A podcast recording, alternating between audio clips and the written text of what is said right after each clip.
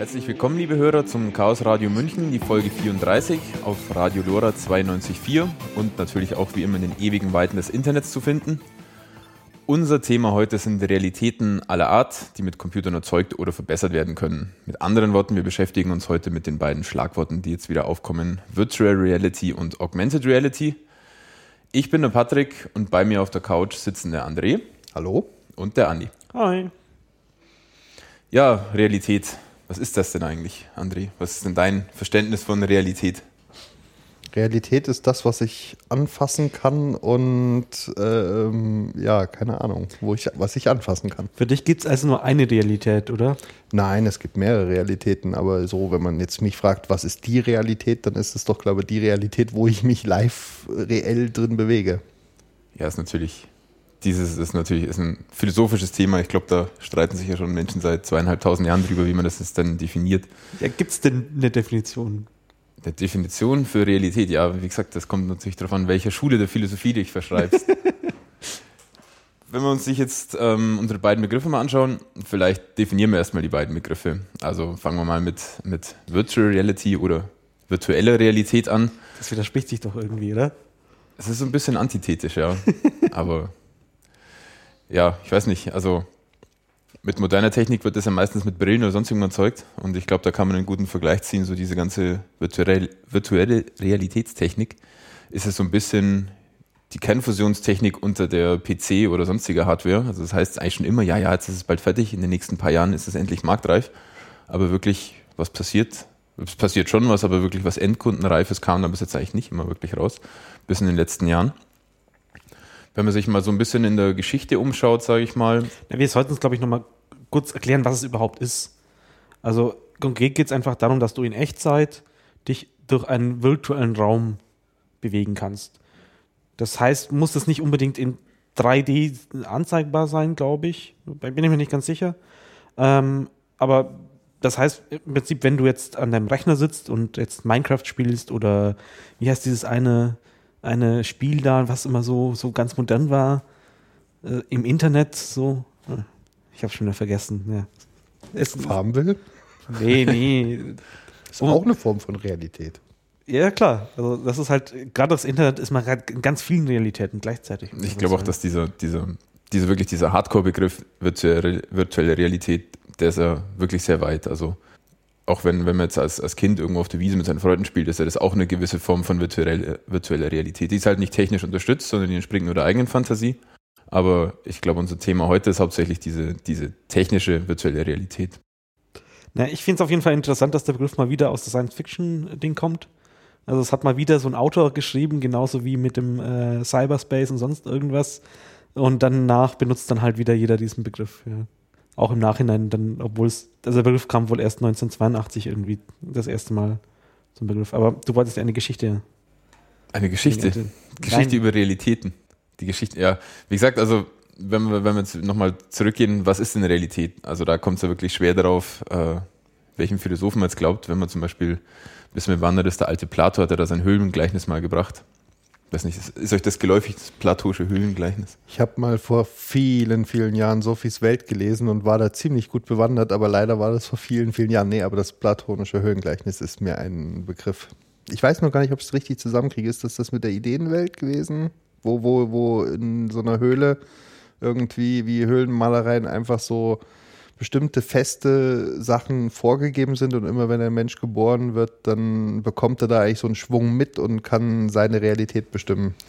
Ich glaube, das ist schon ein bisschen interpretiert. Das Gleichnis an sich ist ja, du hast ein paar Menschen an der, in der Höhle, die sind da an die Wand festgetackert und sehen praktisch nur eine Wand der Höhle und sehen nicht nach draußen, sehen nicht, äh, was drumherum passiert und auf diese Wand projizieren eben andere Menschen von draußen hinein Schatten und die spielen dann so ein bisschen mit den Schatten rum. Und das ähm, die Theorie geht dann eben, dass die Leute, die ihr ganzes Leben lang nur in dieser Höhle verbringen und nur die Wand sehen, dann das als ihre Realität akzeptieren. Auch wenn sie dann irgendwann mal losgemacht, losgemacht werden von, von ihren Fesseln und rausgehen könnten, würden sie das gar nicht glauben, weil die haben das ganze Leben lang eben nur in ihrer einen Realität verbracht. Und dass sie dann auch anfangen würden, Gesetzmäßigkeiten in diesen Schattenspielen finden äh, zu finden.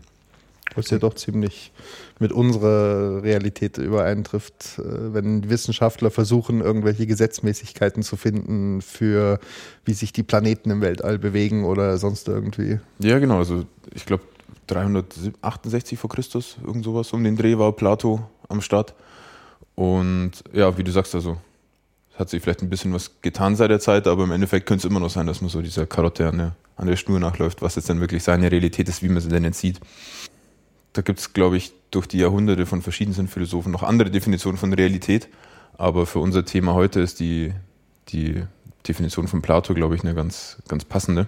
Dass man eben immer das, was man, hast du ja auch schon gesagt, was man mit seinen Sinnen erfahren kann, das nimmt man erstmal als seine Realität wahr, ist eigentlich auch, denke ich, natürlich so wäre jetzt so dieser erste Ansatz, den jeder für sich als Realität sehen würde. Wenn wir jetzt noch den Begriff virtuell mit hineinnehmen, um dann eben bei der virtuellen Realität zu kommen, äh, zur virtuellen Realität zu kommen, haben wir eben, dass die Realität jetzt komplett künstlich erzeugt wird. Äh, Im Optimalfall werden sämtliche Sinneseindrücke künstlich erzeugt, aber so wie es heutzutage eigentlich im technischen Stand ist, sind es eigentlich hauptsächlich visuelle Sinneseindrücke. Das heißt, was sehe ich, was höre ich. Im Extremfall glaube ich noch was, so, so, wenn du noch einen Windkanal oder sowas mit dabei hast, also so die groben, diese groben Sinneseindrücke, ohne jetzt auf, auf äh, taktile Einzelheiten einzugehen. Wobei ich da auch schon mal so Studien gesehen habe, wo du dann tatsächlich Handschuhe hast, die dann so kleine Motoren drin hast, die dann auch noch die taktilen Sinneseindrücke und die Haptik dann noch ein bisschen nachbilden.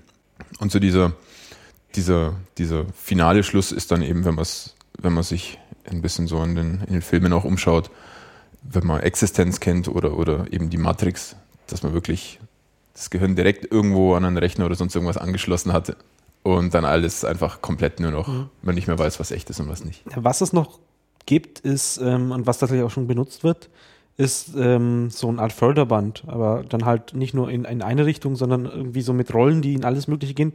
Und du bist dann so ein bisschen angeseilt und dann, wenn du halt Vorlauf wirst, also um, um dann in der virtuellen Realität nach vorne zu laufen, musst du sagen, in deiner echten nach vorne laufen. Du bleibst an derselben Stelle äh, aber halt für dich fühlt es sich halt so an. Und man kann natürlich auch die ganzen Flugsimulatoren und so weiter, die haben ja auch so ein bisschen was in die Richtung. Das sieht zwar nicht so gut aus, aber der Rest von der Beschleunigung her versuchen sie es ja da auch irgendwie hinzubekommen. Wenn sich der, der Hobbypilot äh, im Keller sein Cockpit zusammenbaut mit mehreren Bildschirmen und das alles richtig verkleidet und dann da stur in seinem Cockpit sitzt, dann kann man schon das Gefühl haben, dass der vielleicht da gerade fliegt. Nee, es muss ja gar nicht der Hobbypilot sein. Also, also allein bei, bei, bei, bei, bei der ESA oder was weiß ich, gibt es ja, ja auch entsprechend große. Bevor du in einen gewissen Flugzeugtyp rein darfst, wenn du jetzt, also du hast schon einen Flugschein sozusagen, du kannst im normalen Ding fliegen, aber du, du brauchst ja für jedes Flugzeug, für jeden Flugzeugtyp auch nochmal eine extra Zulassung. Und da musst du halt auch erstmal so und so viele hundert Stunden auf dem Flugsimulator von dem entsprechenden Ding geflogen sein, ähm, dass du überhaupt in die echte Maschine rein darfst. Und da ist es ja wirklich Ein im Einsatz so. Ja. die Dinge sind auf Hydraulik aufgebaut, das heißt, die bewegen sich ja auch und da ist halt wirklich die, Erfahrungen, die man da drin macht, wahrscheinlich wirklich. Äh genau, also wenn du nach, nach links äh, steuerst sozusagen, dann neigt sich auch das komplette Cockpit nach links. Und ja, wenn es entsprechend ruckelt, dann ruckelt es da auch im Cockpit so, ja, wenn du gerade durch das Gewitter fliegst. Das wäre jetzt mal interessant, ob es da Studien dazu gibt, wie sich dann das Stresslevel von den Piloten verhält wenn du jetzt auf dem Simulator der Computer dir sagt, oh, jetzt funktionieren leider keine Triebwerke mehr, oder wenn du jetzt im echten das Flugzeug testen fliegst. die ja da drin direkt. Also die testen ja direkt auch da drin das Stresslevel von dem Piloten. Also habe ich mal im Bericht mhm. gesehen. Ja, macht ja auch Sinn, dass du sowas trainierst und dann, wenn es dann wirklich mal ist, nicht, oh, naja, abspringen und hoffen, dass der Fallschirm funktioniert. Ja, wo es ansonsten auch noch eingesetzt wird, ähm, ist, glaube ich, so, wenn, wenn du Produktdesign machst, also gerade die, die, die Autobauer und so, bevor die irgendwie ein neues Modell machen, machen die das damit. So, und wenn es gerade irgendwie äh, die Designer den Managern äh, äh, äh, präsentieren, dann machen die das eben auch gerade mit so Zeug. Also da, die setzen sich wirklich Brille auf, Brillen auf und gehen in entsprechende Räume, später mehr, aber so als Motivation, was ist Virtualität, ist das eigentlich schon mal eine Zusammenfassung. Mhm. Da fand ich auch interessant, so diese, man könnte ja meinen, dass das, dieses ganze Virtualitätszeug eigentlich äh, in unserer heutigen Zeit, wo man jetzt moderne Monitore hat, wo man sich kleine Bildschirme vor die Augen machen kann und nicht riesen Dinger braucht, so wie früher noch die dicke Röhre, dass man die jetzt eigentlich so rumtragen kann. Aber erstaunlicherweise gab es also die, die ersten Anfänge 1968 bereits. Und diese, diese erste, in Anführungsstriche, Virtual Reality Brille hieß dann noch schön passenderweise das Damoklesschwert. schwert weil du halt eine riesen Apparatur über deinem, über deinem Kopf befestigen musstest und der Kopf wurde auch fest eingespannt in dieses ganze Ding, das dann an der Decke hing und eigentlich konnte es dann auch nur so ein, so ein ganz einfaches Drahtgittermodell darstellen, ohne groß irgendwas. Aber das waren dann wohl so die ersten Gehversuche, die man gemacht hat. Und dann ist im Endeffekt 44 Jahre lang immer wieder ein bisschen was passiert. Hieß es immer wieder, ja, ja, der erste neueste große Sprung ist passiert. Und ich weiß noch, als ich damals anfing mit Computern vor 27 Jahren, habe ich auch schon in dem ersten Computerheftel war dann eben, ja, jetzt die, die Brille gibt es für 2000 Mark, kaufen, kaufen, kaufen, besser wird es nicht mehr noch uns weiter auf die virtuelle, virtuelle Realität versteifen, vielleicht nochmal den anderen Begriff, den wir kurz angeschnitten haben schon. Augmented Reality, oder wie wird man das denn jetzt auf Deutsch sagen, die verbesserte Realität, angereicherte Realität? Nee, man hat halt so ein Layer drüber sozusagen. Man sieht immer noch das, was man sieht, aber man hat so ein, so ein Overlay sozusagen. Ja. Genau. Aber wie wird man jetzt den Begriff Augmented wahrscheinlich am besten eindeutschen? Angereichert wahrscheinlich. Ja, ich würde es angereichert nehmen, ja. Hm. Was ich für eine ziemlich sinnvolle Erfindung eigentlich halte, weil ich glaube, äh, also ich bin Brillenträger, ich auto mich, ich bin Brillenträger und ich fände das ziemlich toll, wenn ich dieses Nasenfahrrad, was da eh schon immer drauf ist, wenn das nicht nebenbei einfach auch nur noch die Informationen einblenden könnte, äh, die ich wissen will, anstatt irgendwie das Telefon aus der Tasche zu ziehen und da irgendwie auf diesem Telefon rumzulesen, zu drücken, zu machen. Ja, dann hättest du ja schon lange eine Google Glass besorgen können.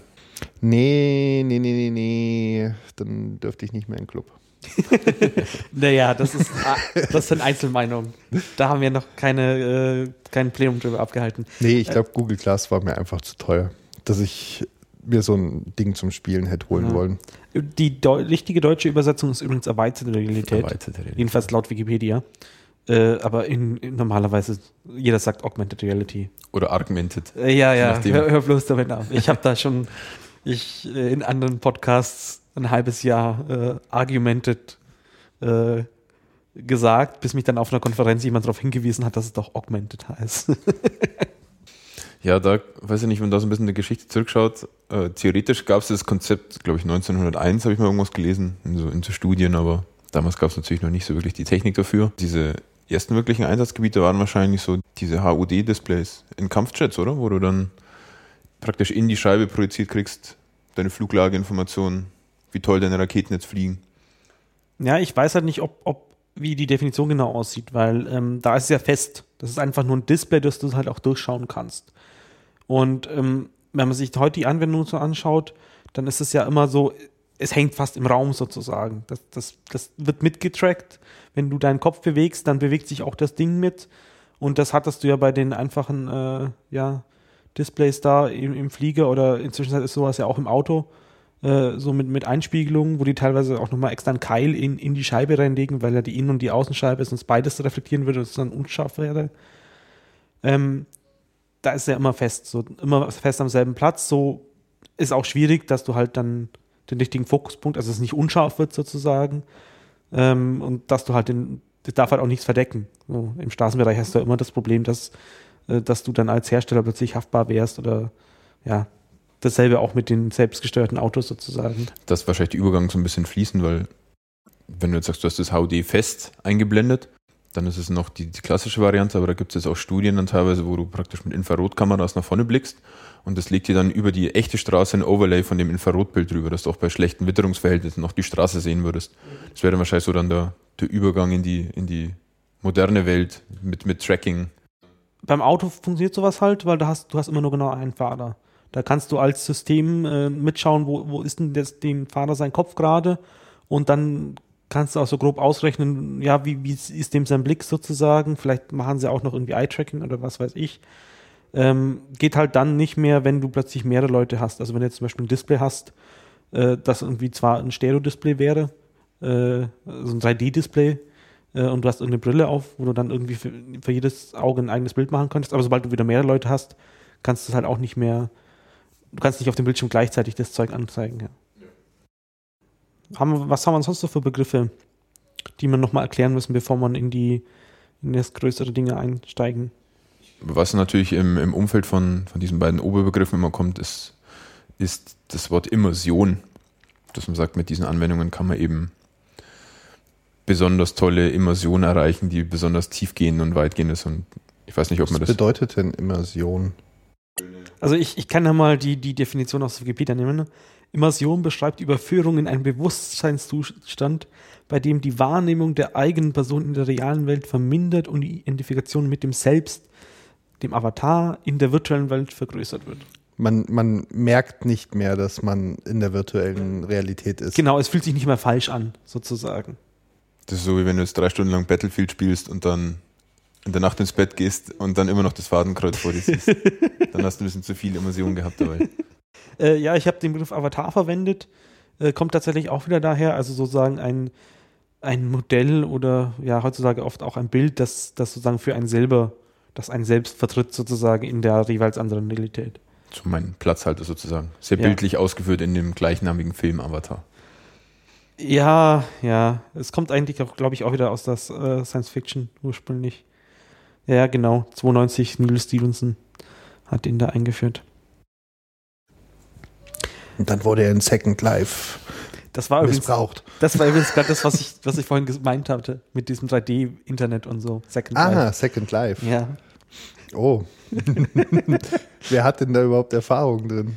Äh, kann man ja vielleicht noch am Ende anhängen. ähm, ja, ansonsten da- 3D, 2D, also das D steht für Dimension. Äh, 2D ist so das, was man normalerweise auf dem Monitor hat. So äh, X- und Y-Achsen kennt man ja vielleicht aus der Mathematik, wenn man da irgendwie so ein 2D-Koordinatensystem hatte, auf dem man dann Dreiecke oder sonst irgendwas angezeichnet hat. 3D ist halt einfach, ähm, ja, das, was man halt so sieht, also die Z-Achse noch dazu. Manchmal gibt es auch noch 4D, das sind dann Filme sozusagen, wenn es auch noch bewegt oder Ja gut, aber 4D ist ja eigentlich nur die, wenn die Zeit dazu kommt, oder? Meistens ja. Man kann es natürlich jede andere Dimension theoretisch Wenn du dazu tun. einen aber- Marketing-Gag machst und dann im Kino rieselt, wenn es im Film schneit, ein bisschen Schnee von der Decke, dann hast du ein 4D-Kino. Ja, es gibt ja direkt so 4D-Kinos, wo halt, was weiß ich, sechs, zwölf Leute nur reinpassen, was auf so Hydraulikbühnen ist, wo tatsächlich entsprechend ähm, mit 3D-Brille, also die klassische, wie man sie aus dem Kino kennt, und dann entsprechend halt per Windkanal dir Wind ins Gesicht geblasen wird oder Wasser bestäubt wird oder sonst irgendwie, Genau. um halt einfach dieses Realitätsgefühl noch besser darzustellen. Also wenn ich da mal Werbung machen darf, wenn man mal in London ist und mit diesem London Eye, mit diesem Riesenrad da fahren mag, da gibt es vorher auch so eine Filmvorführung und da ist es auch so. Das ist ein relativ kleines Kinochen und mit ziemlich beeindruckender 3D-Technik. Also da fliegen so ein paar Möwen dann vor dir vorbei und da hältst du echt die Augen vors, äh, die Hand vor die Augen und denkst, die Möwen picken dir jetzt gleich die Augen aus. Und da ist dann eben auch so, da kommt noch ein bisschen Wind, wird reingeblasen, so ein bisschen, so die Gischt der Themse wird dir, wird dir umhergeweht und dann Also wenn man, wenn man, also ich erinnere mich ganz, ganz früher, als kleiner Junge war ich in irgendeinem Freizeitpark in Deutschland. Und da gab es diese halbrunden Kinos, was eigentlich nur eine Kuppel war irgendwie und wo die Leute nur reingeführt worden sind, drinnen standen. Und dann ist auf die Kuppel zum Beispiel so eine Achterbahnfahrt ähm, äh, abgebildet worden. Und ich weiß noch, wie man echt da stand und geschaut hat, dass man ja nicht umfällt, weil, weil dieses Gefühl durch die Wölbung und alles drum und dran, das war wie 3D. Also 4D war es nicht, weil es kam ja kein Wind entgegen oder so, aber so, es wird halt oft einfach als Marketingbegriff benutzt, weil streng genommen ist halt jeder Film eigentlich schon mal 3D, weil 2D-Film, Bildschirm plus Zeit. 3D-Kino wäre dann eigentlich 4D-Film von Haus aus. Also, wie es halt immer so ist, jeder wendet den Begriff so, wie er gerade Lust hat und naja. oh ja. hat dann der kleine André damals in den kuppligen Kinos seine ersten Erfahrungen mit der Simulationskrankheit oder Simulatorkrankheit gemacht.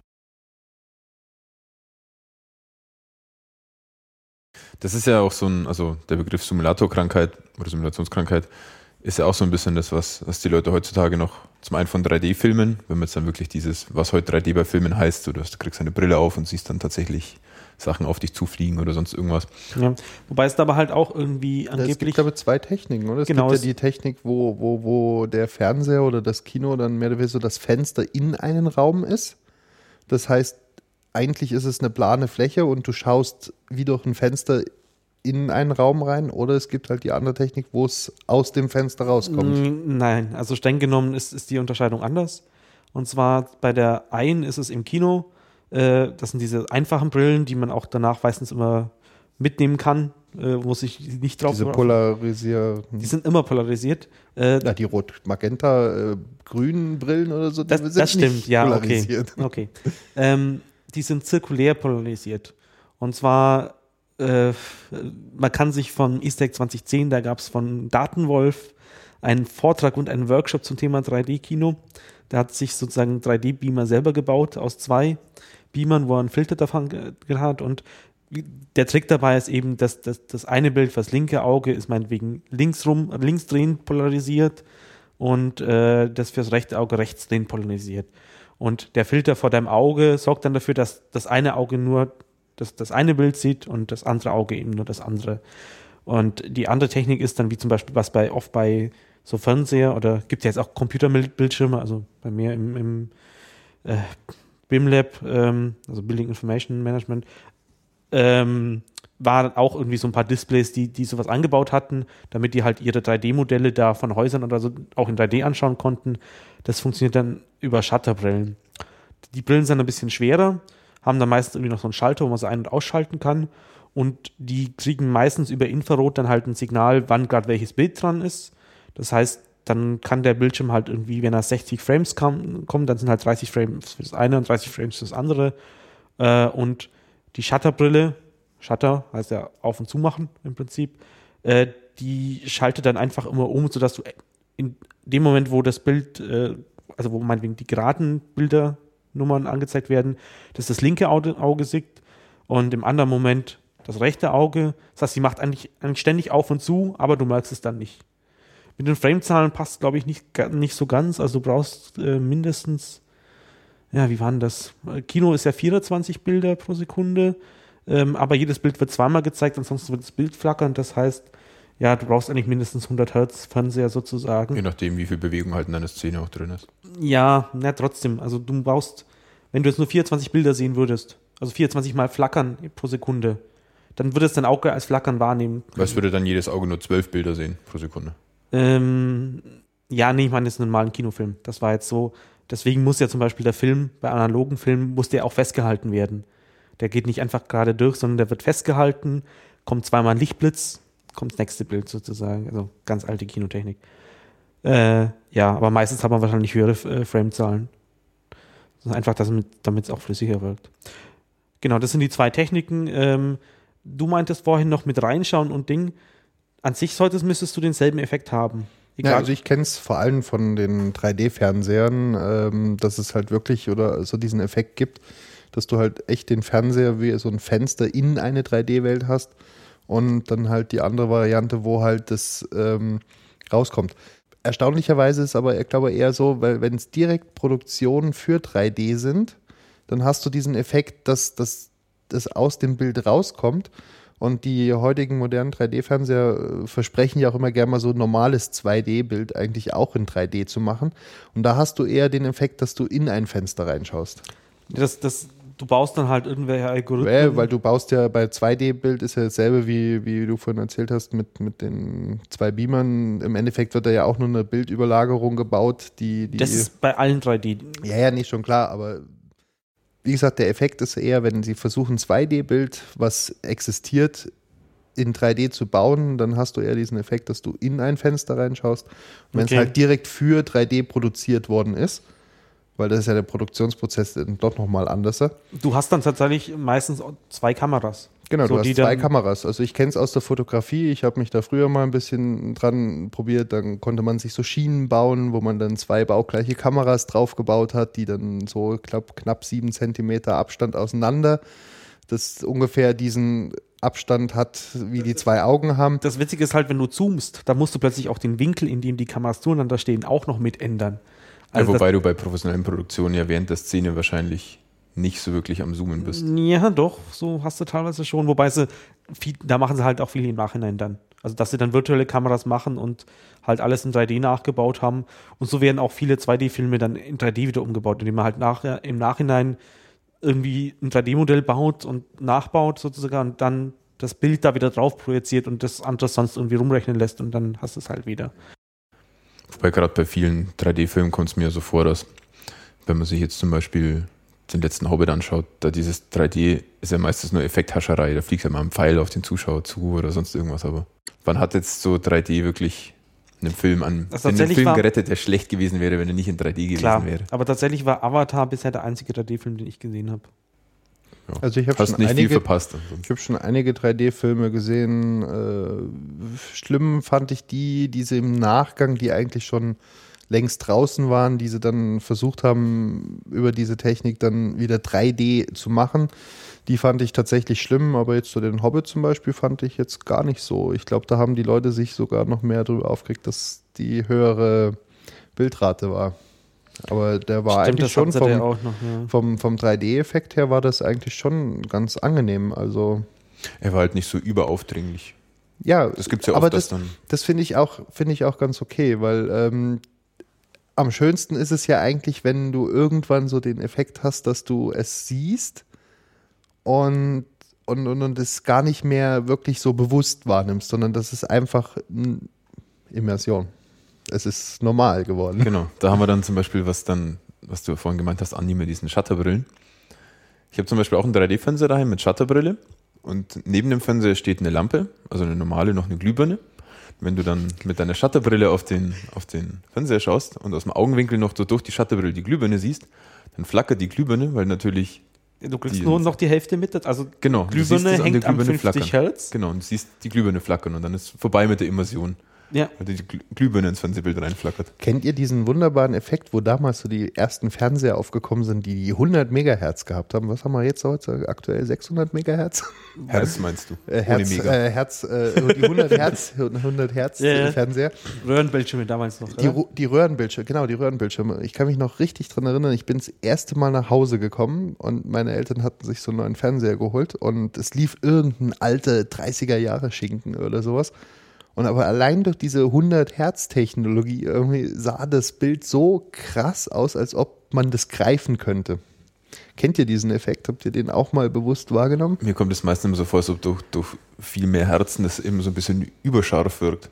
Wie du eben beim neuen Hobby Genau, siehst, was die genau Leute du hast, so ein bisschen du hast eine gewisse Schärfe gehabt und, und ich vergleiche es immer gern, äh, es gibt einmal so Filme, die mit Kamera aufgenommen sind, so Kinokameraformat irgendwie und es gibt diese äh, Reality-TV so von unseren wunderbaren Privatsendern. Die, die haben ja schon eine ganz andere Kameratechnik, das schaut ja immer ganz anders aus irgendwie so. Und ich hatte das Gefühl, dass die, die alten Klassiker eigentlich auch so aussahen wie Reality-TV. Und das war schon allein nur durch 100 Hertz, also Ähm, was man noch dazu sagen muss, äh, 3D-Kino oder 3D-Film im Allgemeinen verursacht bei 15 Prozent äh, der Bevölkerung Kopfschmerzen. Also es gibt einfach Leute, die vertragen das nicht. Da, da merkt halt das Gehirn, da ist irgendwas falsch, da passt was nicht. Und denen geht es dann nicht so gut. Also die müssen sich dann halt auf jeden Fall den 2D-Film dann nehmen. Das ist doch ein gutes Stichwort, kommen wir wieder ein bisschen zurück. Das ist auch so ein bisschen was, was ich vorhin schon mal gemeint habe, die Simulatorkrankheit, was man dann eben, dann tatsächlich eine, eine Brille auf dem Kopf hat und dann nur noch virtuelle Realität sieht, was, glaube ich, wahrscheinlich ein bisschen damit zusammenhängt, dass das Gehirn so ein bisschen ausgetrickst wird. Weil wenn du jetzt, ähm, wenn wir zum Beispiel mal so heutige Technik anschauen, was wir so haben, so eine Oculus Rift zum Beispiel. Du hast schöne, hochauflösende Displays vor den Augen, das heißt, die Augen glauben vielleicht erstmal tatsächlich, das 3D. Und da habe ich in diesen, in diesen ganzen Tests, gibt es ja von Spielezeitschriften und allem möglichen, gab es dann eben Tests zu dieser Brille, die jetzt eben als der große Heilsbringer der virtuellen Realität angepriesen wird. Und da gab es so eine, auch so eine Achterbahn-Demo. Und diese Redakteure haben dann geschrieben, ja, also, die haben in der Redaktion niemanden gehabt, der das länger als irgendwie eine Minute anschauen konnte, ohne danach schnell zur Toilette rennen zu müssen. Ja, das Problem ist doch, glaube ich, eher, dass dein Körper einfach still ist. Genau. Also, das Auge meldet, du bewegst dich jetzt eigentlich, aber das Ohr sagt, nee, ist eigentlich gar nichts hier. Und Also weil der Beschleunigungssensor beim Menschen im Ohr verbaut ist. Dieses, äh, diese Schnecke und so weiter. da gibt es doch dieses lustige Video, wo der eine Typ davor auch so eine Oculus Rift irgendwie aufhat und dann irgendwie äh, zwar von hinten nach hinten wegfällt und, und, und, und auch irgendwie äh, von zwei Leuten gehalten wird, aber einfach absolut nicht drauf klarkommt und dann die Beine sich die ganze Zeit bewegen und er einfach nicht mehr zurechtkommt und irgendwie ähm, sich wieder hinstellen kann. Okay. Muss mir nachher den Link mal raussuchen. Ja, werde ich mal tun. Also das war echt lustig. Ich glaube, wir müssen zu Oculus an sich noch ein bisschen was erzählen. Ähm, das war ja, ist ja ein US-Startup. Ähm, die sind vor allem bekannt geworden mit ihrer, ja, wie heißt dieses Kickstarter-Ding? äh, dass die da mal halt gesagt haben, ja, wir möchten da jetzt irgendwie äh, so Virtualität mal wieder in, ins, ins Wohnzimmer bringen, sozusagen, in, in die Spiele. Und äh, ja, ihnen wollte halt niemand Geld geben, deswegen eben dieses Crowdfunding. Ich glaube, der Produktname, den du suchst, ist die Rift, oder? Andi? Ich glaube, das war die erste, oder? Die erste Generation. Die oder heißt, glaube ich, immer heißen die alle Rift. so? Da gibt es ja mittlerweile die, einen Prototyp von der dritten Generation an, an Entwicklungskits. Zu kaufen gibt es die ja immer nur noch in Entwicklungsversion, also noch kein Endprodukt. Ich weiß nicht, ob der Kickstarter damals auch schon der Rift Google hieß. Class war ja auch nur Entwicklung. Ja. Also es war ja auch kein Endprodukt, wirklich. Aber da stand halt nochmal was anderes dahinter als so ein bisschen Kickstarter. Wobei mittlerweile bei Oculus ja. Stand Beta dahinter. Also die Firma heißt tatsächlich wohl Ocul Ocul äh, Oculus VR, also Virtual Reality. Und sie wurde halt aufgekauft. Von dem bösen Facebook. Warum auch immer. Man weiß man nicht, was Facebook damit will, ne? Wahrscheinlich haben sie halt noch schnell zugegriffen, bevor es jemand anders tut oder so, oder? Haben noch ein paar Milliarden, ich weiß gar nicht, wie viel sie gezahlt haben, schon Milliarden, oder? Puh, da 1,6 Milliarden. Jo. Haben sie halt Interessant ist ja eher dafür, dass Facebook das Ding gekauft hat. Ah, Moment, hat. nee, nee, nee. 400 Millionen in US-Dollar und 1,6 Milliarden in Facebook-Aktionen. Also jetzt 400 Millionen Dollar dann, wenn ja. man sich ja, die wieso, ja. anschaut. wieso kann man das Ding denn eigentlich immer noch nicht wirklich kaufen bei 400 Millionen Dollar? Vielleicht haben sie so einen hohen Perfektionsanspruch. Nee, ich glaube, das Problem von der, von der Oculus Rift ist einfach äh, das, was wir vorhin ja auch schon hatten. Ähm, die kommen immer noch nicht wirklich klar. Also ich denke mal, dass der 3D-Effekt, dass das, das, was dem Auge vorgespielt wird, dass du in einer anderen Realität bist, dass das eigentlich schon ziemlich perfekt läuft. Aber ähm, dem Gehirn zu verstehen zu geben, dass, dass, dass es sich nicht reell bewegt oder weil, weil viele haben ja so stark geklagt, dass wenn sie so eine Oculus Rift aufhatten, halt einfach der Übelkeitsfaktor so hoch wird. Und ich glaube, das ist das Problem, woran sie wirklich gerade äh, stecken und die Frage ist, ob man das überhaupt beheben kann. ich glaube nicht, dass man das so mit, mit einer einfachen Brille bewegen kann, äh, beheben kann, wo man sich nicht selber bewegt. Weil der Körper will ja dann auch in dieser Realität sich bewegen. Weil stell dir vor, Skyrim, auf, auf der Oculus Rift äh, und, und du durchläufst diese Riesenwelt und alles schaut wirklich fast real aus. Ähm, aber du sitzt in einem Sessel und tust nur mit der Hand irgendwie äh, einen, einen, Joystick vorwärts und rückwärts bewegen. Das funktioniert nicht. Ja, aber da gab es das, was Andy vorhin schon mal gesagt hat. Das war, glaube ich, 2013 auf der Gamescom haben sie das zum ersten Mal vorgestellt. Die Firma heißt, glaube ich, Cyberith. Ist irgendeine europäische Firma, wo genau, weiß ich jetzt gar nicht. Die haben eben so ein, so ein Rollenbrett im Endeffekt. Das heißt, du hast eine Laufbahn mit lauter kleinen Rollen drauf, darauf kannst du laufen. Das nimmt dann auf, wie bewegst du dich. Da hast du noch zu, dazu dann, sind wahrscheinlich einfach diese Nintendo Wii-Controller, diese Nunchucks. Hast du auch um die Taille nochmal einen Gürtel rum. Das heißt, das Spiel realisiert auch, wenn du dich, wenn du dich zur Seite bewegst oder wenn du dich duckst oder springst. Und da haben sie eben so ein Demo gehabt mit Skyrim, das hat er dann so gespielt. Und das sieht dann ganz lustig aus. Er läuft so mit seiner Oculus rum und du, du siehst dann halt seine Spielgrafik, ihr sieht, wie er dann mit seinen Nunchucks mit dem Bogen schießt und er hat eine Mods Gaudi. Und seine Nachbarn, wenn er sich jetzt bei sich daheim in der Wohnung hat, wahrscheinlich auch, wenn er den ganzen Tag auf dem Ding rumlaufen wird. ja, vor allem auch die drunter und so. Je nachdem, wie gut die Decken halt sind. Ähm, es war ja so, dass die erste Version von der Brille, von der Oculus Rift, ähm, da war die Auflösung ja nicht so wirklich toll. Und auch das, das Nachführen war, also wenn du deinen Kopf gedreht hast oder so, dann hast du halt gemerkt, ah, das, das, das ruckelt. Das, oder das geht nicht schnell genug mit. Und ich glaube. nicht wirklich Echtzeit. Das zieht halt nach. Ja, auch was, das sind ja halt Beschleunigungssensoren in der Brille drin. Ich glaube, die haben ja das erstmal nicht, noch gar nicht mit Kameras gearbeitet oder so. Erst in der zweiten Generation. Ja, also inzwischen sind da halt Infrarot-LEDs wieder vorne drin und dann trackt die Kamera halt mit, wie du deinen Kopf hin und her bewegst. Ähm, dann funktioniert das halt auch wieder besser.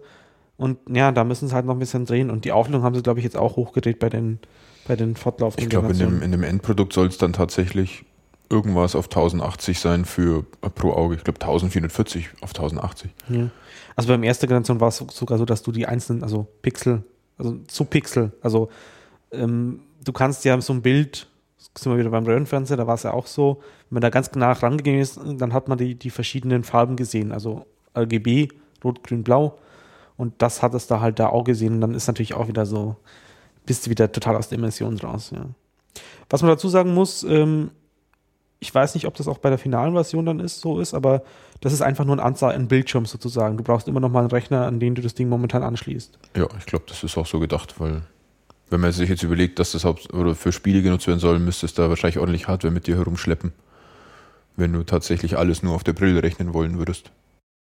Ich glaube eher, dass für Spiele äh, wird es sich eher durchsetzen, dass du dir so eine Art äh, Röhre, Kokon, was auch immer, äh, in dein Zimmer stellst, wo du dich reinstellen kannst, wo so ein Laufband unten drin ist, wo du nicht rausfällst oder, Das oder wie auch die, immer. die Variante für die, für die, also dann, dann machen die E-Sport-Leute endlich mal richtigen Sport und bewegen sich. Also ich wäre sehr begeistert darüber. Also ich muss ganz ehrlich sagen, also ich würde so ein, ein, ein Spiel mit einer, wo ja eh heutzutage versucht wird, die Realität perfekt nachzuahmen, ähm, einfach mal zu sagen, okay, jetzt klinke ich mich mal aus dieser Realität wirklich mal für ein Wochenende aus und, und, und, und, kann mal wirklich Abenteuer erleben, wo ich mich bewegen kann, wo, wo, wo der Schwerthieb auch wirklich mein Arm ist.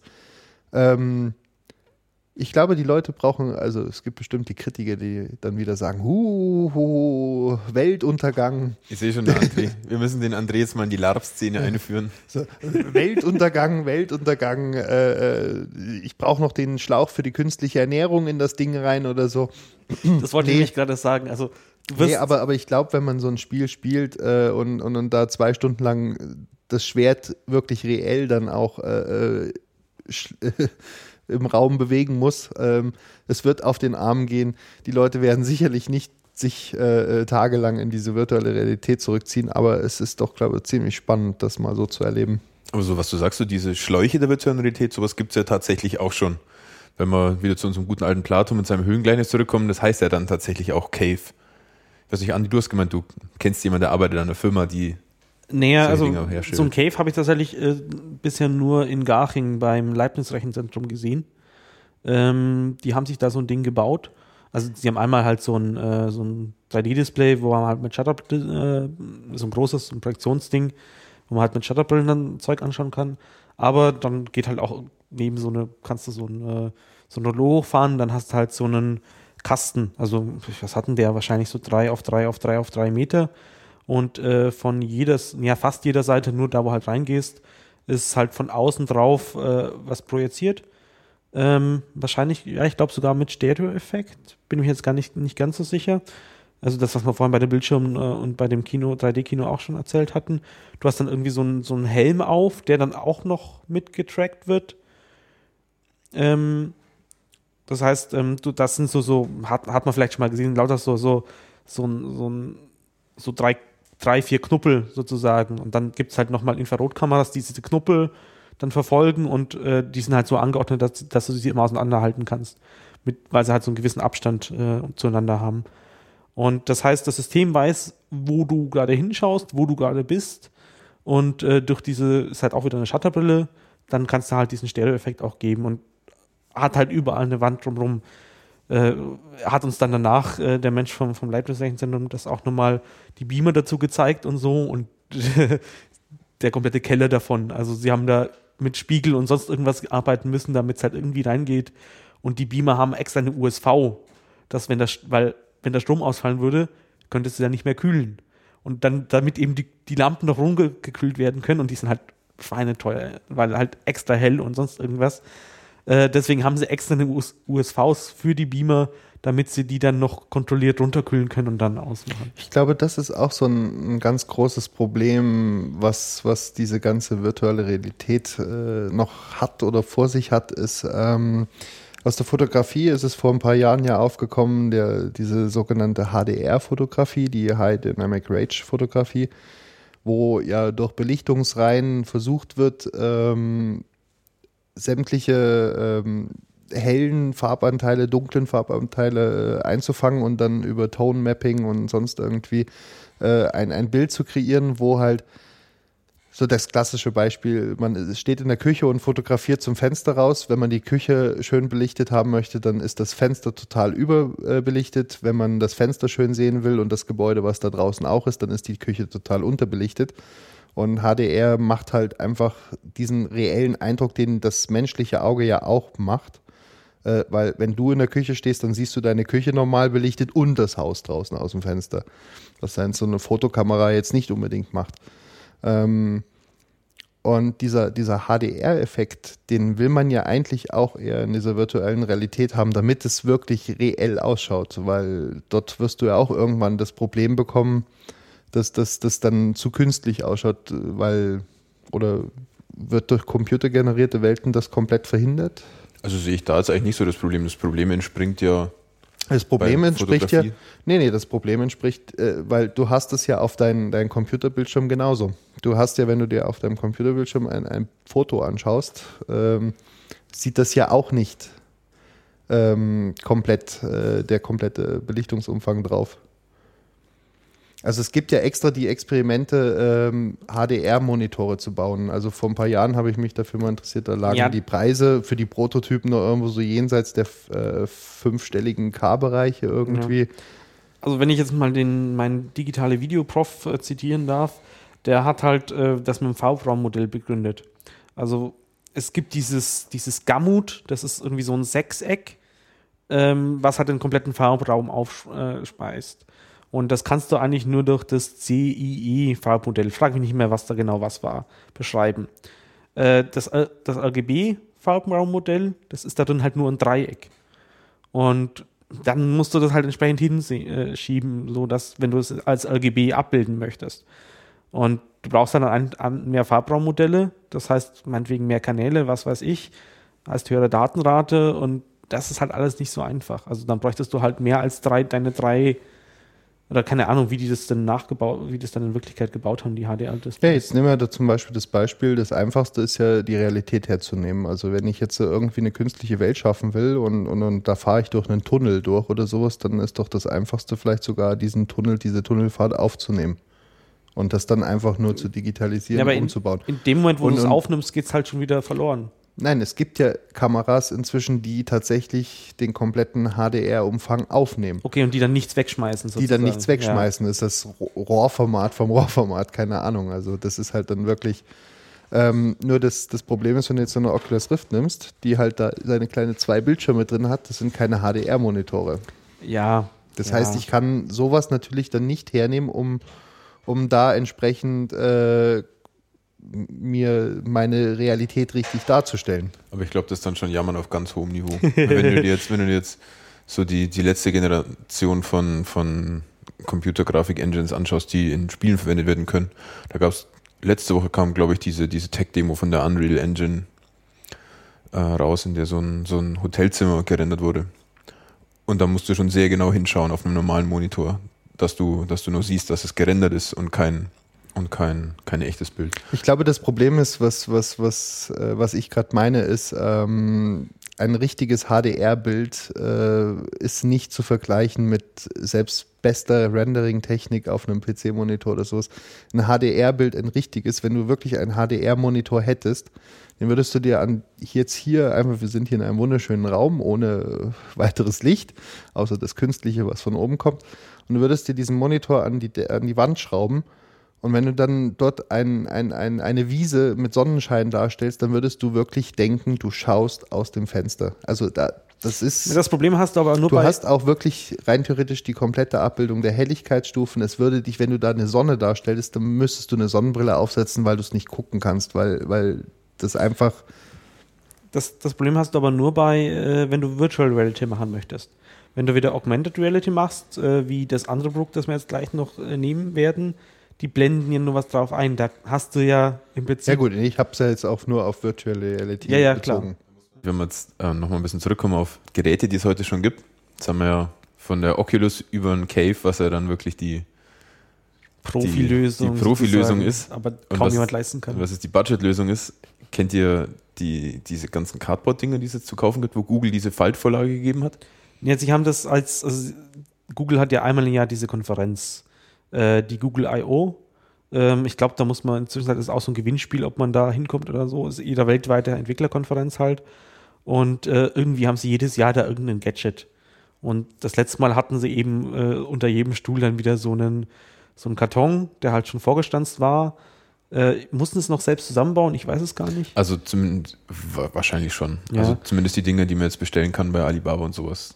Ja, das ist halt dann, sie haben halt ein PDF online gestellt, das kannst du dann mit dem Lasercutter oder sonst irgendwas dann halt auch zuschneiden und dann baust du halt so Linsen rein Und die Idee dahinter, also du, du nimmst da dann irgendein Smartphone, tust es da rein, da ist, glaube ich, ein Schaumstoff oder sonst irgendwas mit drin, machst es zu und dann diese zwei Linsen sozusagen sorgen dann dafür, dass du dein normales Display als 3D-Display, also du, Genau. du machst Das normale mal, Display wird in der Mitte geteilt und du kriegst dann auf der einen Hälfte eben das Bild für das eine Auge und auf der anderen Hälfte das Bild für das andere Auge. Und durch die zwei Linsen, die direkt vor den Augen sind, sieht eben das Auge jeweils nur das Bild, das es sehen muss. ist natürlich eigentlich ziemlich clever, weil in so einem modernen Smartphone sind auch Sensoren drin, mit denen man alles Mögliche mittracken kann. Dass dann zum Beispiel Position, Bewegung, Neigung. Position, Bewegung und was auch, was ich auch clever fand, die meisten Smartphones haben ja tatsächlich auch Magnetsensoren drin und das dann an dieser, an diesem Karton am Kopf nur so ein kleiner Magnetschalter und dann zieht man dann ein Magnet an einem anderen Magneten vorbei und das Handy registriert dann eben diese Änderung im Magnetfeld und das funktioniert dann wie ein Klick. Also okay. eigentlich ziemlich clever die ganzen Sensoren ausgenutzt, die da drin sind. Hat man natürlich jetzt das Problem, ich bin, habe anscheinend einen Augenabstand, der nicht ganz dafür passt.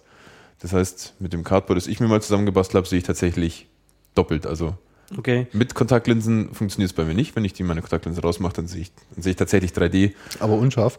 Mm, nee, weil du hast ja das Bild so kurz vorm Auge, also Ah, da okay. merkt man dann nicht, dass ich, dass ich, also ich bin kurzsichtig. Wenn ich weitsichtig wäre, wäre es wahrscheinlich was anderes, aber dadurch, dass der, das Display halt einfach drei Zentimeter vom Auge ist. Ja, ansonsten bräuchte man halt andere Linsen, so die das, das wieder ausgleichen. Genau, oder halt, die, ich meine, das, das, das ist halt ein Karton, dem man jetzt erstmal nicht groß angepasst hat. Wahrscheinlich, wenn man die ein bisschen weiter auseinander machen wird, die Linsen, wird es wahrscheinlich auch schon wieder funktionieren. Oder du brauchst ein Telefon, das ein bisschen länger ist, sozusagen. Genau. Was aber ich jetzt festgestellt habe, also ist, glaube ich, ziemlich rechenaufwendig das Ganze. Und ich habe ein Nexus 4, das ist ja auch nicht mehr das neueste Gerät. Wenn man das Ding auf den Kopf an den Kopf bewegt, dann hat man eben das, was wir vorhin schon angesprochen haben, so ein Delay von vielleicht einstellige Millisekundenzahl. Also wirklich mit dem Finger darauf deuten kann man nicht, aber man merkt schon, man bewegt den Kopf und das Bild zieht einfach langsam nach. Ja, wie gesagt, das sind halt auch die Bewegungs-, äh, die Beschleunigungssensoren, was dann nicht, die nicht so gut aufgelöst sind. Ich weiß nicht, ob es auch welche gibt, die die Kamera vielleicht benutzt haben von dem Telefon, um, um ein bisschen besseres Tracking hinzubekommen. Also der Trick ist dann halt einfach immer, möglichst viele Sensoren zu nehmen und die alle in ein äh, Modell reinzuschmeißen, nennt sich dann auf Sensor Fusion. Äh, und äh, dann kannst du halt auch die Fehler von den einzelnen Sensoren ausgleichen. Und gerade die Kamera merkt halt sofort, wenn du es weiter drehst. Und dann kannst du es entsprechend auch halt auch besser machen. Aber klar, das Ding wird heiß wie noch was. Ne? Und der Akku hält zwei Minuten, dann Ja. ist leer, auf blöd gesprochen. Und irgendwann ist man natürlich auch durch Rechenleistung beschränkt. Also Ja, wobei aber so Grafikzeug, das können halt die, da ist halt heutzutage im Handy auch schon eine Grafikkarte drin. Und, und die macht halt auch schon ziemlich viel weg. Und mit Quad und was weiß ich, wie viel Cores, was im Telefon drin sind, halt, also. Aber es ist auf jeden Fall ein cooler Ansatz so, weil ein Smartphone hat heutzutage ja wirklich jeder. Einen Karton für entweder selber auslasern, ausschneiden oder für 2 Euro beim freundlichen. Chinesen von nebenan bestellen. Also, Ist halt ein schöner Showcase, ja. ja. Aber sie haben ja auch noch ein bisschen professionelleres Produkt, äh, was ja auch relativ in den Medien war. Wir hatten es ja vorhin auch schon. Äh, Google Glass, sei der Vollständigkeit halt noch erwähnt. Also es heißt wirklich Glass, weil es ja nur ein Glas ist und nicht Glasses, also nicht Brille, äh, weil es ja nur ein Brillengestell ist, das keine Gläser hat, äh, beziehungsweise nur ein Glas, das es halt so reinspiegelt. Genau. War ja auch groß gedacht mit, ähm, du kannst eben, da gibt es ja auch für die normalen Google Smartphone, da gibt es die App, die heißt, glaube ich, Google Glasses dann. Diese, diese App, wo du praktisch deine Kamera irgendwo hinhältst, durch GPS und sonstiges, weiß das Handy dann, wo es ist, kann daraus dann aus der Orientierung auch vorausstellen, äh, wo du jetzt gerade hinschaust und macht dann eben auch Augmented Reality und blendet dir, wenn du vor einer Sehenswürdigkeit stehst, äh, eben Informationen zu dieser Sehenswürdigkeit ein. Ja, aber das ist tatsächlich die häufigste Anwendung für Argument Augmented Reality, die man momentan so sieht. Diese Smartphone-Apps, die dann halt anzeigen, wo das, also du schaust halt wirklich so äh, und dann geben sie halt diese in- interessanten Aber das Bilder ist an. ja genau das, was ich vorhin sagte. Das ist auch das, was bei Google Glass ja eigentlich auch der positive Faktor war. Ich fahre jetzt nach London und ich habe diese Brille auf. Äh, ich möchte zum Trafalgar Square und stehe hier gerade irgendwie an Heathrow, keine Ahnung. Und in meinem Brillendisplay sagte mir, lauf jetzt einfach 100 Meter da geradeaus, bieg rechts ab, kauf dir dein U-Bahn-Ticket und, und, und, und zehn Minuten später bin ich, was weiß ich wo. Ja. Und, und wenn ich dann direkt dort bin, dann sagte mir, äh, ja, jetzt noch 50 Meter da, 100 Meter dort und da ist der nächste äh, Fastfood-Laden oder Und so. da keine Google ja auch weiß, was du im letzten Jahr bei Amazon bestellt hast, dann wirst du auch gleich zum richtigen Geschäft gelotst. Wird Ja, die aber Route wir dementsprechend an den Geschäften vorbeigeführt. Ich bin's, ich bin, ich find's gerade langsam immer ein bisschen schlimm, wenn, wenn sämtliche Innovationen immer gleich mit dem, mit dem Evil-Schwert kaputtgeschlagen wird. Das ist halt leider in Deutschland so, ja. ich, ich, ich möchte doch diese Technologie haben. Ich möchte doch diese Brille haben, die mir sagt, ich muss nur noch 100 Meter geradeaus laufen und dann links und rechts, damit ich irgendwo ankomme. Dass eine Firma dahinter steht, die, die das mittracken kann, die, die, die, die dann natürlich Bewegungsprofile erstellen kann. Es, es ist alles immer schlimm. Und, Die Leute hat es halt aufgeregt, dass eine Kamera drin war, wenn du mich fragst. So. Ja, aber und- wo ist heutzutage überall eine Kamera drin? Klar, als, aus technischer Sicht kann ich es absolut nachvollziehen. Du möchtest diesen Sensor haben, du möchtest, wie wir auch vorhin beim Smartphone schon hatten, wenn du nur Beschleunigungssensor hast, die, Ich, die ich, gehen ich halt bin, einfach. bin mir ganz ehrlich, ich fand dieses Argument gegen Google Glass, weil da eine Kamera drin ist, fand ich einfach nur zum Würgen. Weil ähm, das Problem ist, da müsstest du jeden Menschen, der ein Hörgerät hat, müsstest du ausschließen aus dieser Gesellschaft, weil dieses Hörgerät in irgendeiner Form als, als, als Bespitzelungswerkzeug benutzt werden kann. Und, und, und, und mache ich das mit einem Hörgeschädigten? Nein, mache ich nicht. Also das ist, und ich verstehe nicht, warum mit aller Macht immer nur das Böse gesehen werden will. Ja, das hat Andi schon gesagt, dass Deutschland wahrscheinlich ein bisschen innovationsfeindlich, was, was das angeht. Man, Ja. Klar kann man natürlich auch Datenschutzbedenken äh, weil, Bedenken weil anführen. wenn ich mir jetzt vorstelle, die, die, die Möglichkeiten, die ich ja natürlich mit so einer Brille habe, äh, zum Beispiel im Medizinbereich, dass, dass wenn der Arzt da sitzt und operiert, gleich nebenbei immer noch sämtliche Daten hat, die vielleicht wichtig sind für ihn, für Medikamentenunverträglichkeiten, sonst irgendwas. Oder aber der Handwerker, der irgendwo äh, an einem komplizierten Schaltungrad äh, rumbauen muss, um, um dann einfach sich kurz den Schaltplan ins Gesicht, äh, ins Feld einblenden kann nebenbei, um dann halt auch wirklich richtig. Äh, Ich habe neulich eine Studie gesehen, dass tatsächlich irgendwie 60 Prozent der Zeit eines Handwerkers so in, in einem großen Gebäude drauf geht, erstmal das richtige, den richtigen Ort zu finden und wo es denn wieder verbaut ist und sonst irgendwas, wenn er da vorher noch nicht da war. So. Genau, wenn er jetzt so eine Brille auf hätte, die, die ihm genau durch das, also ich sehe von meiner eigenen Firma, wir, es ist ein Gebäude, es ist, ein Komplex aus drei Gebäuden, die miteinander verbunden sind. Und, und dann allein, wenn da der Handwerker losgeschickt wird, ich habe heute äh, jemanden vom Arbeitsschutz bei mir gehabt, der hat erst mal gefragt, ja, wo sitzen Sie denn nochmal genau? Ah, erster Stock da, Nordwestflügel irgendwie und, und keine Ahnung. Und wenn der jetzt so eine Brille auf hätte und, und einfach weiß, er muss einfach nur Fahrstuhl, erster Stock, fünf Meter nach links, zehn Meter nach rechts und dann ist er da. Aber es geht auch weiter, so wenn du halt dann wirklich das, das Gerät am Aufschrauben bist, dass du dann da halt auch zeig, gezeigt wirst, ah, das, das, da ist da und da, ach, und hier hast du die Schraube vergessen aufzumachen oder sonst irgendwas. Klar, das wäre auf jeden Fall eine Erleichterung. Schauen wir mal, wie lange es dauert, bis wir tatsächlich so weit sind, dass es in, in soweit wirklich als auch Anwendung tatsächlich gibt. Ich glaube, wir haben schon ziemlich viel eigentlich so ein bisschen angeschnitten. Wir hatten ja schon mal vorhin, wenn man an Industriedesign geht, dass man sich jetzt eben Modelle gleich in 3D anschauen kann und nicht erst vorher äh, irgendwie rumbasteln und dann ja, könnte eigentlich in 3D, also in- in echt dann auch ganz gut aussehen, sondern dass man einfach diese natürliche Herangehensweise, die man einfach sein ganzes Leben lang lernt, man nimmt Objekte im dreidimensionalen Raum wahr, dass man das einfach schon früher in die ganzen Designprozesse mit einbringen kann. Ja, die ganze Simulationsgeschichte, äh, sprich Flugzeugsimulatoren oder auch Fahrsimulatoren, könnte die Fahrschule von morgen sein, in Anführungszeichen. Also je nachdem, wie reell es dargestellt werden kann. Spiele. Spiele sowieso immer. Also Kunst ich, glaub, erstaunlicherweise. ich glaube Spiele, ja, wobei Spiele und Kunst, ich glaube, das nimmt sich nicht viel. Also das, Das, ist. werden jetzt wahrscheinlich viele Künstler beleidigt, aber ich kann mich dir da anschließen. Nee, weil es ist äh, allgemein gerade eine Diskussion auch wieder, dass eigentlich man endlich mal drüber hingehen könnte, dass Spiele auch Kunst sind. Ja, der So wie Kultur der halt. Also es Film- gibt bestimmt Spiele, die Kunst sind, es gibt Spiele, die sind jetzt weniger Ja, es Kunst. gibt aber auch Filme, die nicht wirklich Kunst sind Ja. oder Filme sind. Genauso wie es Bilder gibt, die, die nicht wirklich als Kunst zu definieren sind. Also immer darauf egal, an, egal mit welchen bewusstseinserweiterten Drogen der Künstler da gearbeitet hat. Wo geht's denn eigentlich hin, wenn man jetzt also sich die heutige Welt so anschaut? Gerade wenn man, wir haben jetzt Anfang 2015, letzte oder vorletzte Woche hat Microsoft was ziemlich Cooles vorgestellt, was demnächst vielleicht irgendwann mal rauskommen wird. Wie heißt es denn nochmal? Die HoloLens. Ah, genau. Ähm, und das ist halt, ja, es ist, es ist in, keine VR-Brille, sondern es ist eine Augmented, Augmented Reality, Reality-Brille. So, das heißt, äh, ja, es ist im Prinzip vom, vom Ding her wie eine Skibrille, äh, nur hintenrum ein bisschen dicker, wahrscheinlich für Akkus und äh, da ist auch der Rechner mit eingebaut. Also das, das ist dann wahrscheinlich mehr so für diese Anwendung, die man so gerade hatte, mit äh, irgendwas mal reparieren oder sowas, wahrscheinlich dann geeignet. gab jetzt neulich eine Keynote, wo sie es vorgestellt haben zu Akkulaufzeit und ähm, Auflösung und Preis und so haben sie wohl noch nichts gesagt. Kann auch sein, dass mich der täuscht, aber gesagt haben, es soll bezahlbar sein. Ja, aber also wenn man sich diese Videos da anschaut von dieser HoloLens, klar waren das alles nur Marketing, Marketing-Videos, aber wenn sie das nur im Ansatz so hinbringen, glaube ich.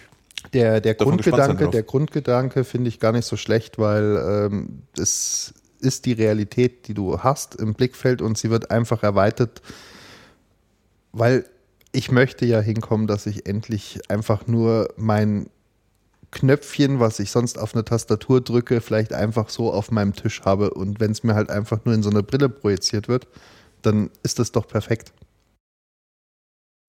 Ja, und ich glaube, wenn wir dann nochmal ein, 200 Jahre in die Zukunft gehen, sind wir dann irgendwann bei den Holodecks von Star Trek. Das ist ja dann sozusagen die. Ich weiß nicht, ob das Holodeck an sich ähm, wirklich das gewinnbringende Ding ist. Das wäre doch scheiß also, Ende der Menschheit.